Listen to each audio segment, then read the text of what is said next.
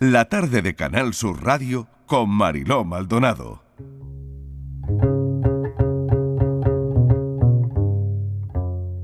Yo era un chico con ilusiones y sueños. Nunca llegas a imaginar lo que se puede liar la vida en un segundo. Nadie te enseña a gestionar tus sentimientos, a estar preparado ante las adversidades que cualquier día pueden abordarte. Solo tu propia historia llega a convertirse en el más fiel maestro. Llegados a Usda, los guías del grupo nos llevaron a una casa. Sabía que debía cumplir con mi promesa. Había llegado el momento de saldar nuestra deuda. Si quería marchar sano y salvo, tenía que pagar 150 euros. Solo me quedaban 100. Mis esfuerzos por intentar convencerlos de que no tenía más dinero no me ayudaron a escapar de la paliza que me propiciaron. Puñetazos, patadas y empujones fueron sus respuestas. Me amenazaron para que llamase a mi familia y me enviasen dinero, pero ellos estaban en la cárcel y no podía hacer nada. Aún sigo sin saber cómo, después de mucho, me dejaron marchar.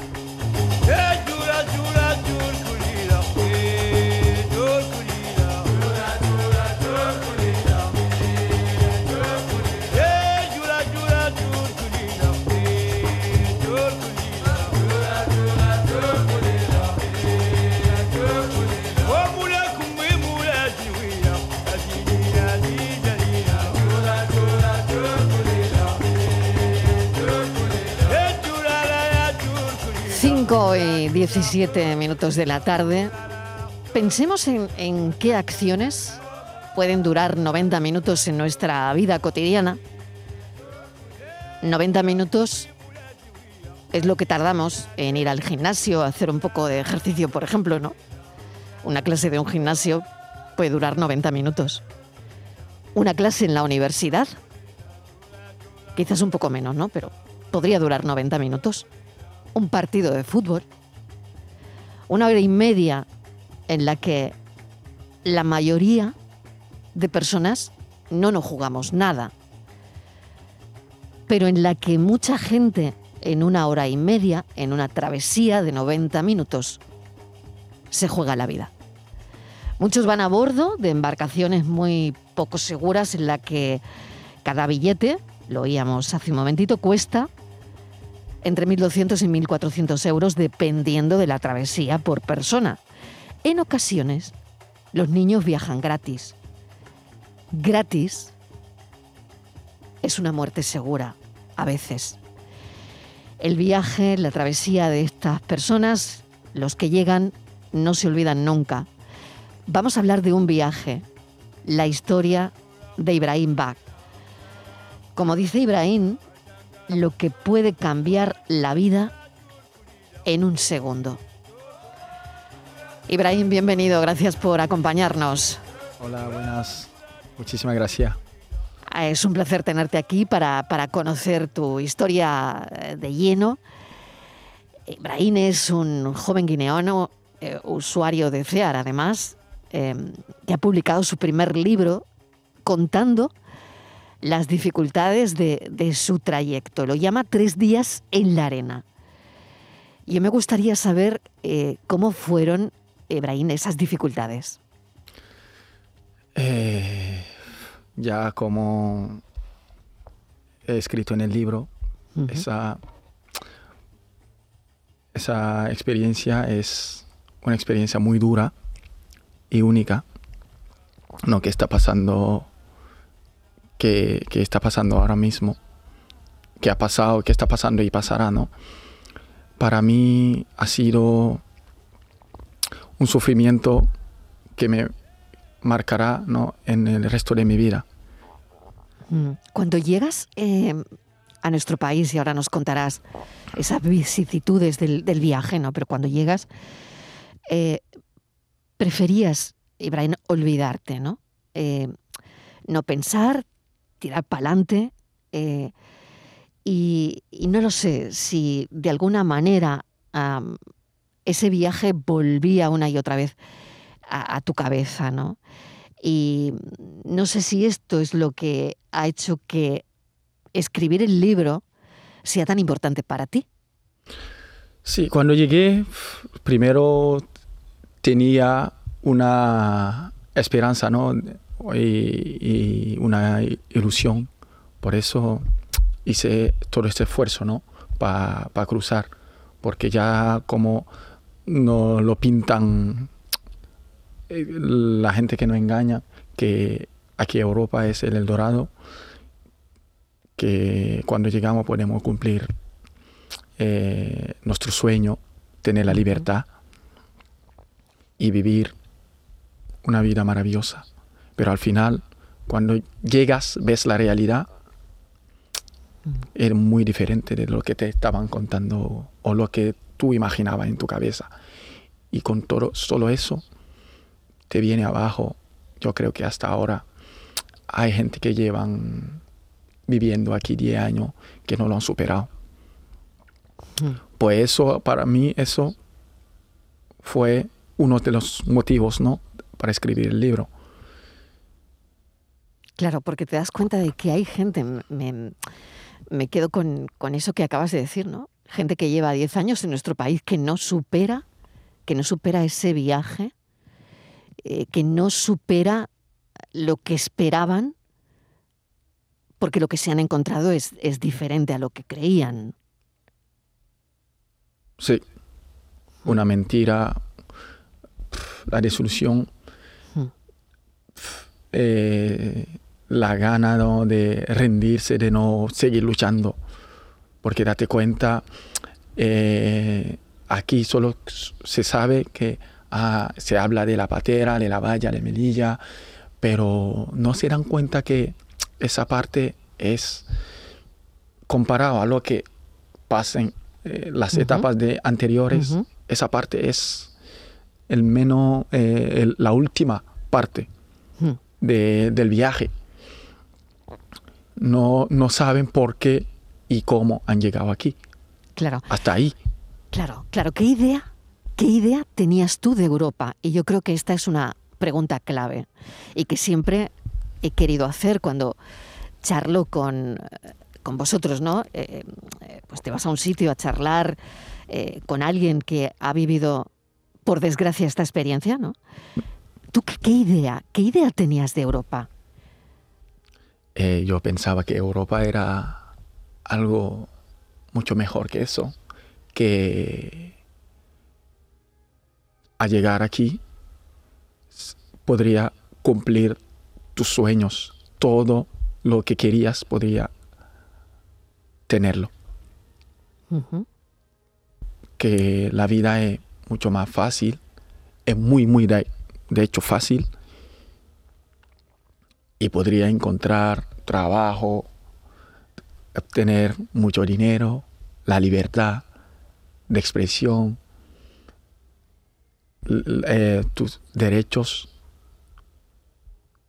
pero al final es todo el contrario están hablando de derechos humanos, la libertad. Mm, no.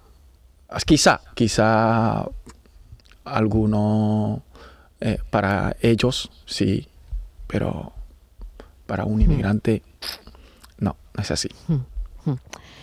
Querías ser abogado en tu país. Eh, venías, vienes, ¿no? De una familia acomodada, estudiante de Derecho en Guinea-Conakry, y te ves forzado a emprender ese viaje hacia Europa. Claro, una viaje, un viaje cargado de trampas, cargado de peligros, porque es verdad que la gente habla de la patera. Eh, esta mañana leía cuando tú eh, le contabas también a un periodista que claro que la gente habla de las pateras, pero no habla del desierto. Y mm. no sabemos qué es peor. El de, para mí, ¿no? Desde mi punto de vista, solo el sacrificio de dejar todo atrás es mucho más duro que eh, la patera. Porque date cuenta que una persona que, vivía en su país, que tenía, junto a su familia, que tenía un sueño, que tenía una vida mejor, deja todo eso, lo sacrifica, sacrifica para mm. Emprender este viaje, que ni siquiera sabe en qué se está metiendo. Y al final no llega ni a la patera. Este Todo esto viaje está- lleno de trampa, Claro. de engaños, de torturas, cárcel, hambre, muertos en el desierto. Yo he visto muchas cadáveres sin tumba. Para mí es mucho más duro que la patera. Acabas de publicar este primer libro. Eres profesor en, en una escuela de Algeciras, la ciudad en la que vives, donde ha nacido tu niño, que tiene 40 días. Me acaban de mandar una foto y es precioso. Y, y tu pareja, con la que me imagino que has, has encontrado el amor, has encontrado, pues eso que probablemente necesitamos todos, ¿no? Eh, alguien que con quien compartir eh, la vida, lo bueno y lo malo, ¿no? Sí. Háblame del bebé, a ver. Eh, el bebé que se llama Isagaba Sánchez. Ajá. ¿Qué significa? Eh, No sé si tiene un significado. Mm, Nosotros no solemos tener significado, Ajá. yo solo sé que en la religión musulmana es Ajá. el nombre de un profeta Sí. y aquí Isaga significa Isaac, eh, en árabe Ishaq y en guineano, en, en mi tribu, Isaga. Ajá. Este niño hoy a mí me ha salvado la vida. Su madre, primero que, lo, que conocí a su madre en mi clase de baile, fíjate, Sí, porque además Ibrahim, aparte de ser profesor, de haber estudiado Derecho en Guinea Conakry, es, baila súper bien y es profesor de, de danza, ¿no? Sí. Mm, danza urbana. Danza Y- urbana, Sí, exacto. danza urbana. Ya como te dije, estabas hablando de ella. Sí, ella es una mujer preciosa que me ha apoyado muchísimo, muchísimo en todo.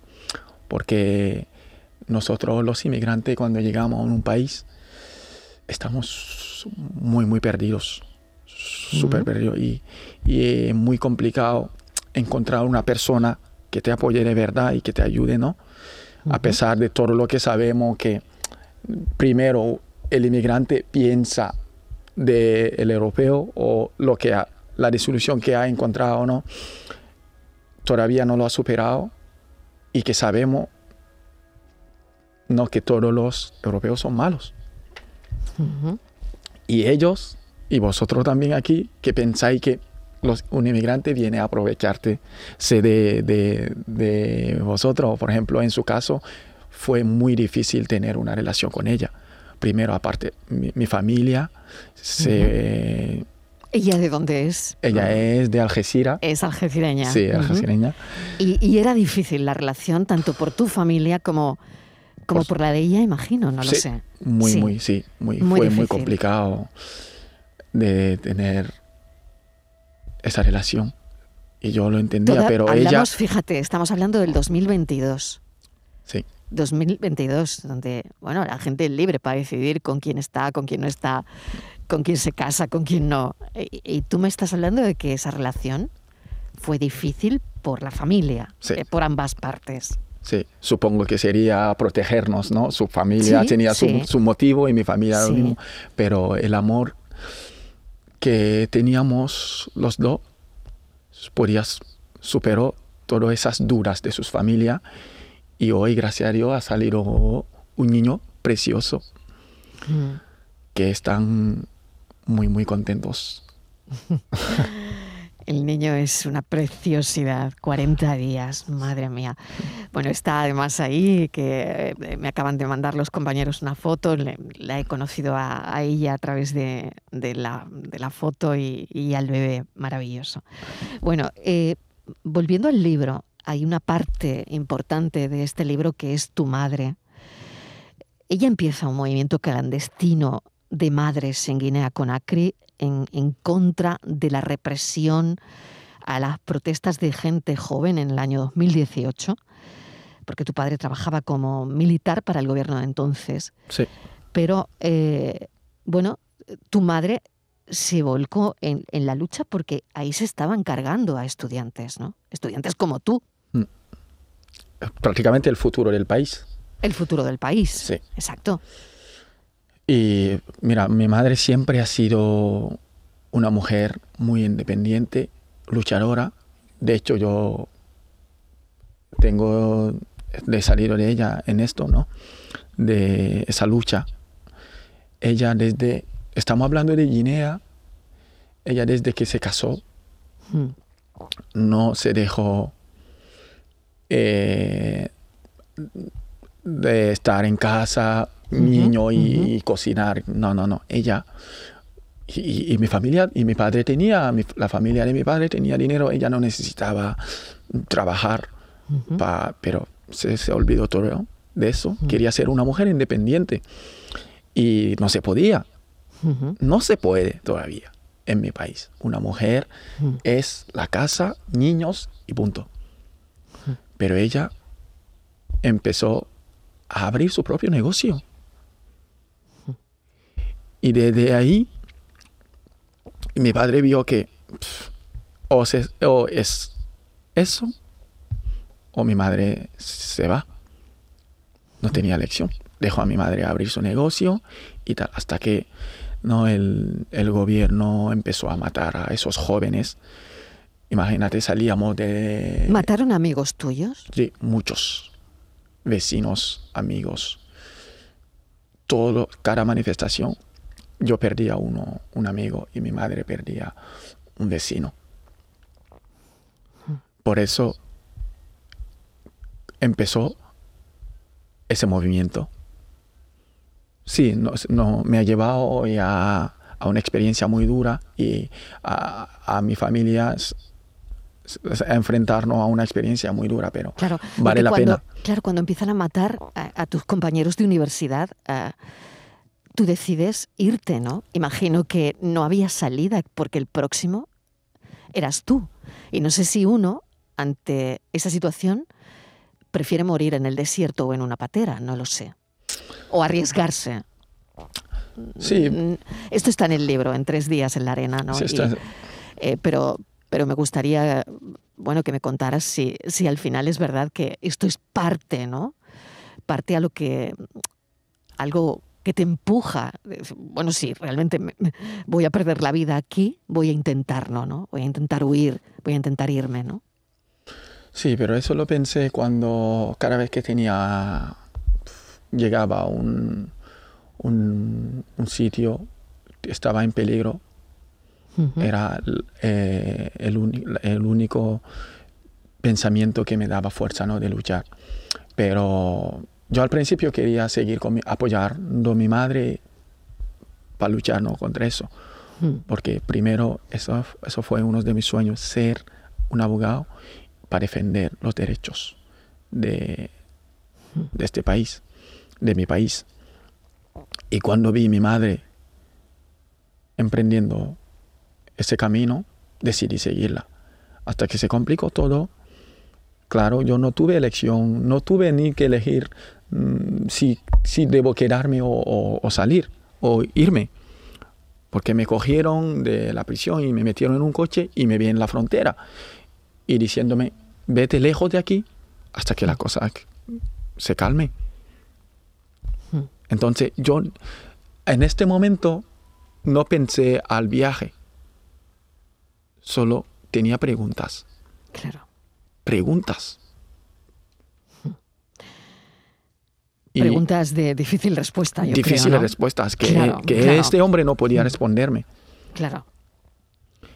Y de ahí emprendí el viaje. Pero cada vez que pasaba una etapa, porque el libro tiene 12 capítulos, cada vez que, que pasaba un capítulo de este viaje, pensaba a los sacrificios mm. que he hecho. Y, si, y, y a, a dónde quería llegar ¿no? a Europa, que es el Eldorado, que tenía una esperanza.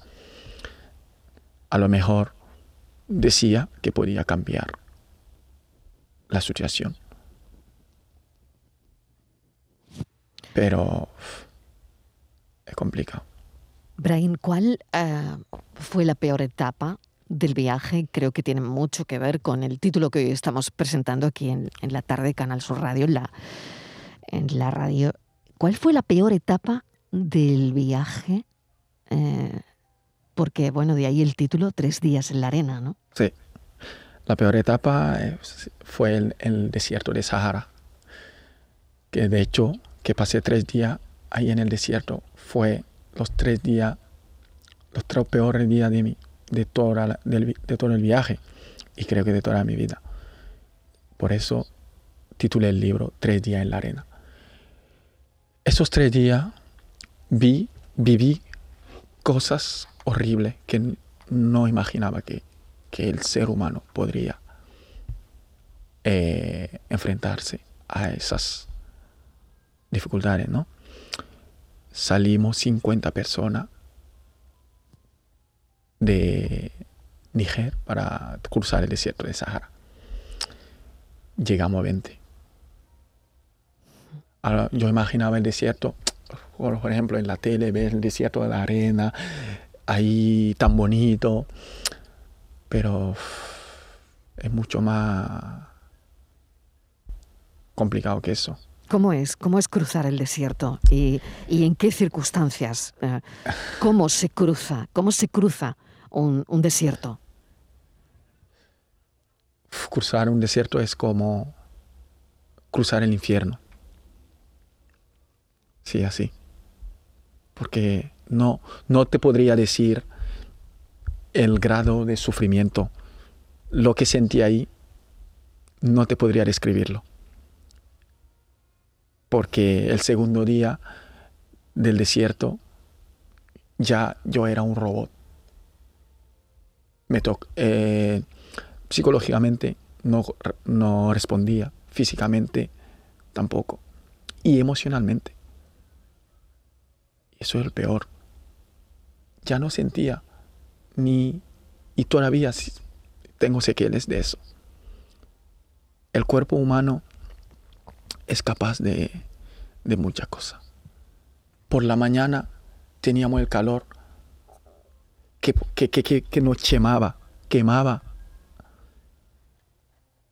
Y por la noche había un frío que yo no entendía. O sea, teníamos que preocuparnos durante el día y por la noche peor. Si no te mata el calor durante el día, por la noche seguramente que el frío te, te, te podría matar. Tenemos también a María José García, que es técnica de comunicación de, CEAR. Em, María José habrá oído a Abraham en, más de, una ocasión y da igual cuántas veces lo oigas, porque cuando habla del infierno, del desierto, que no tenemos ni la menor idea de lo que es eso, sí que empatizamos con él de alguna forma, pero no tenemos ni idea, María José, no tenemos ni idea de lo que está hablando. Pues sí, yo es cierto que creo que es verdad que lo he escuchado muchas veces, ¿no? Eh, además, eh, yo lo conozco a él a través de un compañero de su técnico de empleo, ¿no? Porque él era usuario de CEAR y, bueno, tenemos diferentes áreas y el área de empleo pues se encarga, ¿no? De, apoyar a, personas como él que, que buscan una oportunidad. Y, me habló de él, ¿no? Me, me habló de, de, Ibrahim y de, de, su historia. Y bueno, es verdad que lo he escuchado ya en ocasiones, ¿no? Que, que, me he leído el libro, pero creo que como hoy nunca, nunca lo había escuchado. Y, y claro, lo he leído el libro, pero al final ahora me lo, está contando.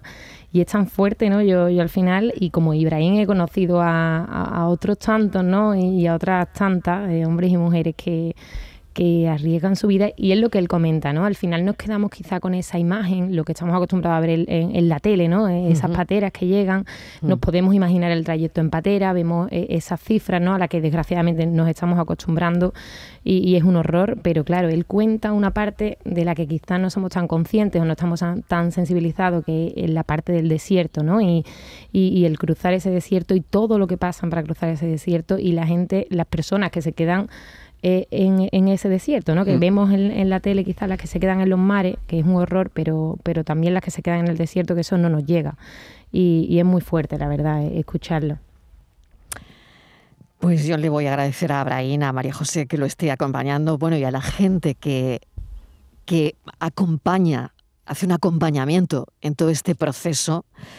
María José, desde aquí mi agradecimiento, porque gracias a ONGs, gracias al trabajo de CEAR, gracias de...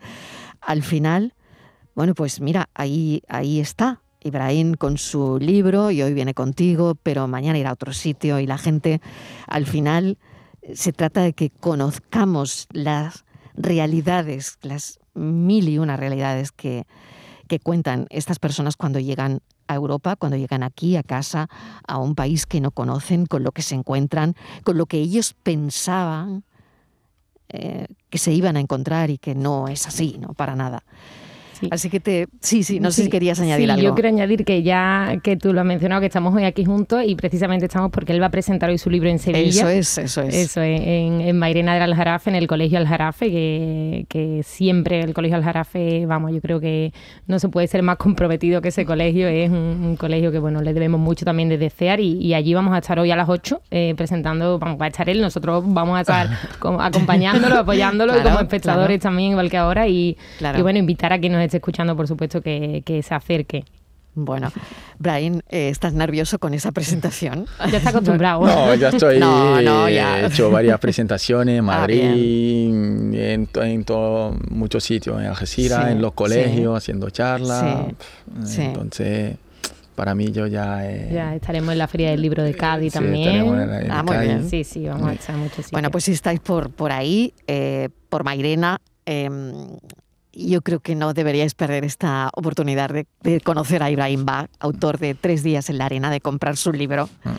y de tener un testimonio de primerísima mano, primerísima mano de lo que acabamos de decir, de lo que ocurre cuando una persona llega a nuestro país, de las vicisitudes, ¿no? de, de la llegada, del viaje, de la travesía, del infierno, como él mismo decía, hasta bueno, conseguir canalizar de alguna manera eh, lo que han venido a hacer aquí, que es a, vivir en paz, eh, a buscar una vida mejor, ¿no? Y ahí está su, su niñito recién nacido de 40 días y su, y su mujer apoyándole.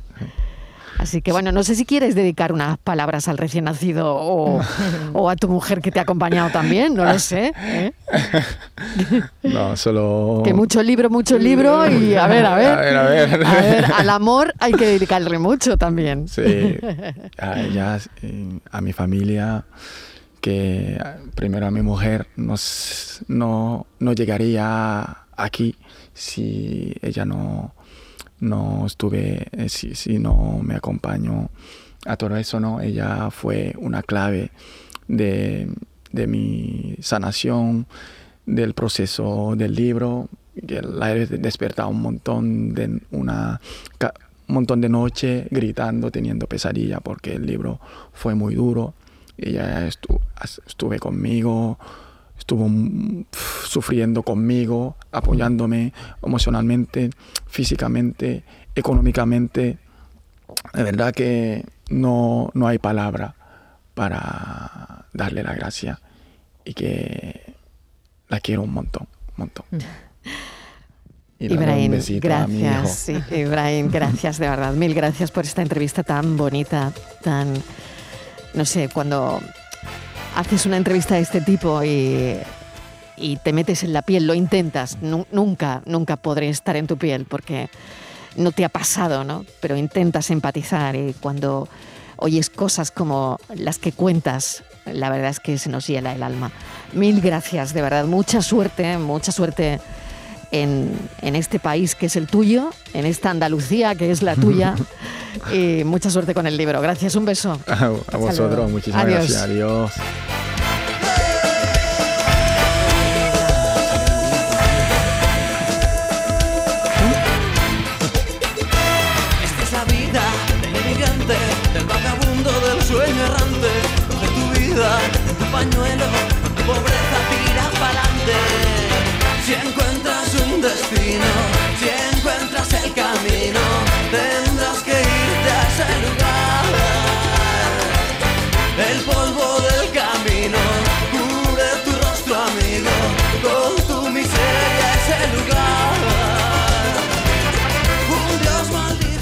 La tarde de Canal Sur Radio con Mariló Maldonado. También en nuestra app y en canalsur.es.